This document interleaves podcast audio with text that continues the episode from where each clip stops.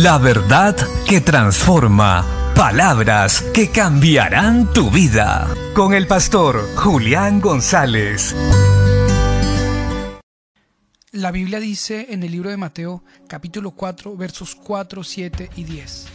Y él respondió y dijo, escrito está, no solo de pan vivirá el hombre, sino de toda palabra que sale de la boca de Dios. Jesús le dijo, escrito está también, no tentarás al Señor tu Dios. Entonces Jesús le dijo, vete Satanás, porque escrito está, al Señor tu Dios adorarás y a Él solo servirás.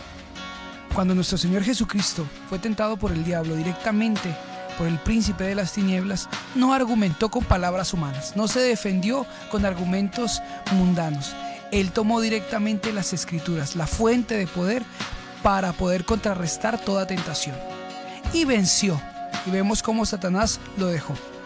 Así también nosotros debemos recordar esto siempre.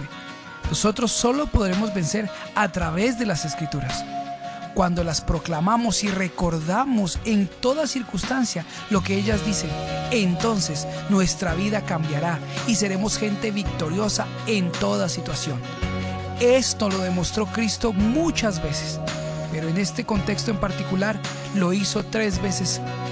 Él citó la palabra tres veces justo cuando Satanás lo tentaba con algo y logró vencer.